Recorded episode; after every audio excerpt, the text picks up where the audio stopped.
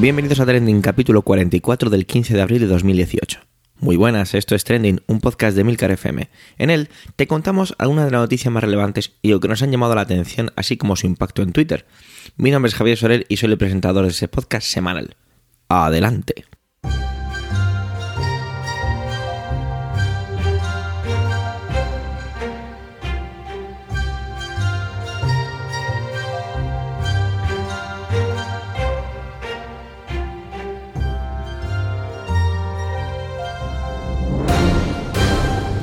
Un poco de autobombo, ¿vale? Así, para ir abriendo un poquito el podcast. Cuando termines este capítulo, el de esta semana, si os apetece saber un poco más sobre este que os habla, yo me iría al último promo podcast de aquí de Milcar FM, donde Milcar me hizo una entrevista y la verdad es que acabamos pasándolo muy bien. Pero bueno, ya está, ahí dejamos el automombo. Esta semana estoy solo ante el micrófono.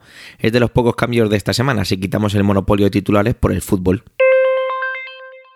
La guerra de Siria sigue hacia adelante. Creo que no hay frase más demoledora ante una situación tan terrible. La cotidianidad de esta guerra y su monotonía deshumanizan nuestro ser. Esta semana el capítulo se centra en el ataque coordinado de Francia, Reino Unido y, Estados Unidos en represalia por el uso de gas cloro.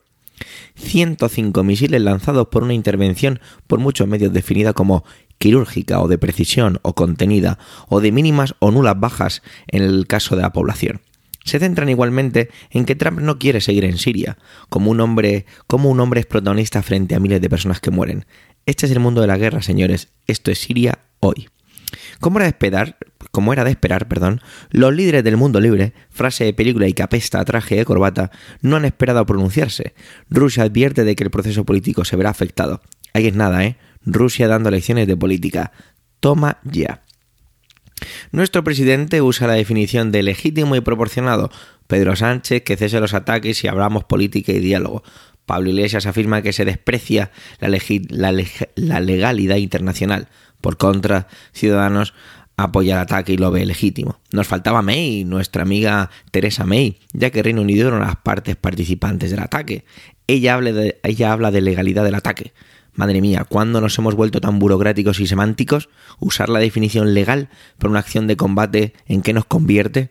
Pero bueno, esperad, que aún faltaba la guinda del pastel.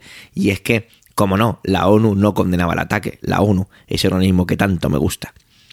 Todo lo anterior enmascarado en el hecho de uso de armas químicas, ¿no? Si ha sido tan fácil, perdonar, pero es que me ha invadido un poco el espíritu de la deshumanización que hemos de esperar. Cuidado que voy a decir una auténtica salvajada. ¿Acaso sería menos malo que siguieran usando armas químicas para que así la comunidad internacional siga haciendo intervenciones quirúrgicas? Por favor, entender que hablo con ironía. De esa parte de la burocracia y la semántica que, envuelve, que se envuelve en, en despachos lo que la muerte se lleva en las calles. El tema catalán sigue siendo su sigue su curso, ¿no? O su discurso o nada de lo anterior. ¿Qué podríamos decir sobre esta semana? sobre lo que ha pasado esta semana. Pues bueno, salvando las distancias con lo anterior, que hablábamos un poco de muertes, la terminología, el lenguaje y los mecanismos de estos siguen siendo los que lo determinan todo. Palabras como golpe, constitución, homologable, ilegal, república, legítimo, garantías y tantas y tantas otras son las armas de esta guerra. Guerra que ya cuenta sus batallas con una historia cansada, ya que sigue separándonos y sembrando ideas contaminadas en ambas partes. Vuelvo a, la conclusión de lo anterior. La cotidianidad y monotonía es lo peor que le puede pasar a un tema en el caso de las noticias. Pero un tema que ha sido un verdadero trending esta semana ha sido lo que hablé la semana pasada en mi intervención, donde Max Zuckerberg tenía que declarar frente a la Comisión del Senado. Fijaros cómo los titulares cambiaron la semana pasada de declarar ante el Congreso a comparecer en el Senado, cosa que ya aclarábamos la semana pasada. Podríamos estar días riéndonos con los memes de Zuckerberg. A mí el que más me gusta es el que lo viste de Data, personaje de Star Trek, el androide. Un buenísimo símil. Pero bueno, vamos a las claves. Por un lado tenemos que... Quedó más que claro que los senadores no tienen ni pajolera idea de lo que es Facebook. Hicieron preguntas realmente dejando claro que no saben lo que hace, cuál es su modelo de negocio incluso.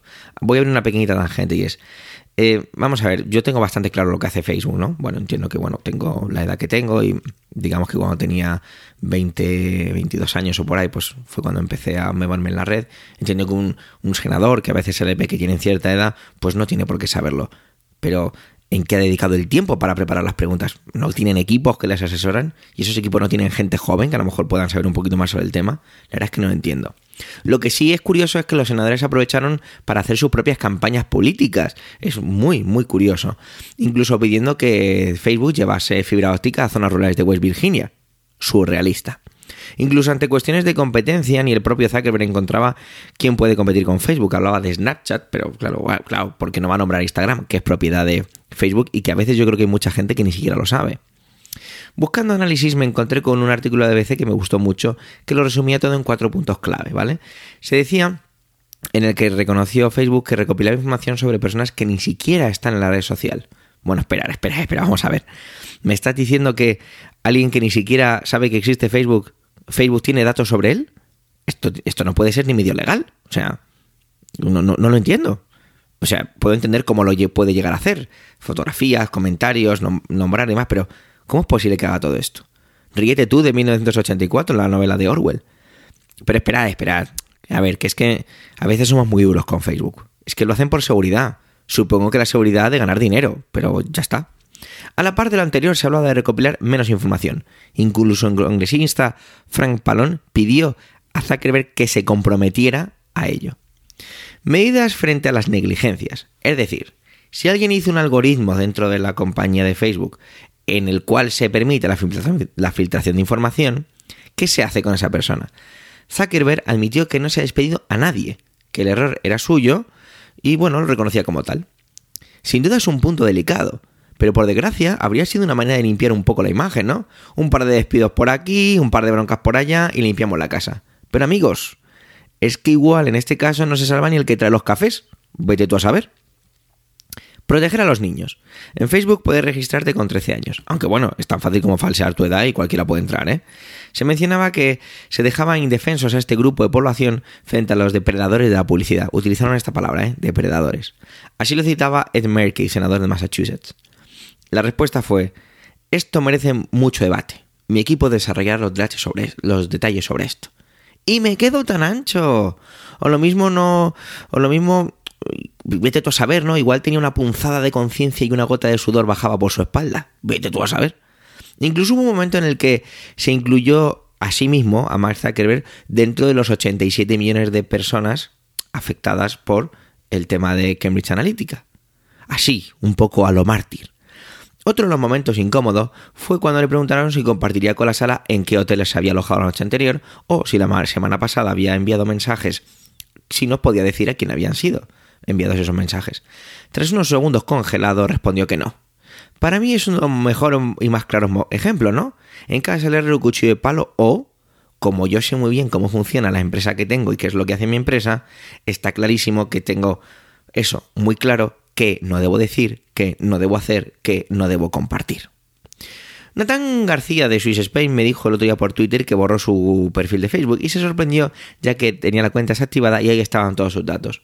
¿Y vosotros? ¿Cómo lleváis vuestra privacidad? Hemos llegado al final de este cuadragésimo cuarto capítulo de Trending, más cortito de lo habitual, pero aún así, muchísimas gracias por el tiempo que habéis dedicado a escucharnos. Tened los medios de contacto y toda la información y enlaces de este episodio en emilcar.fm barra trending, donde podéis encontrar los demás podcasts de la red, allí en Emilcar FM.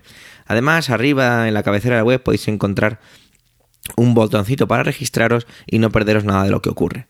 ¿Te gusta Trending? Pues recomienda su escucha a aquellos que te rodean, ya sean familiares, amigos, vecinos, crear debates en torno al altavoz y así pues, nos podéis dejar luego comentarios fantásticos.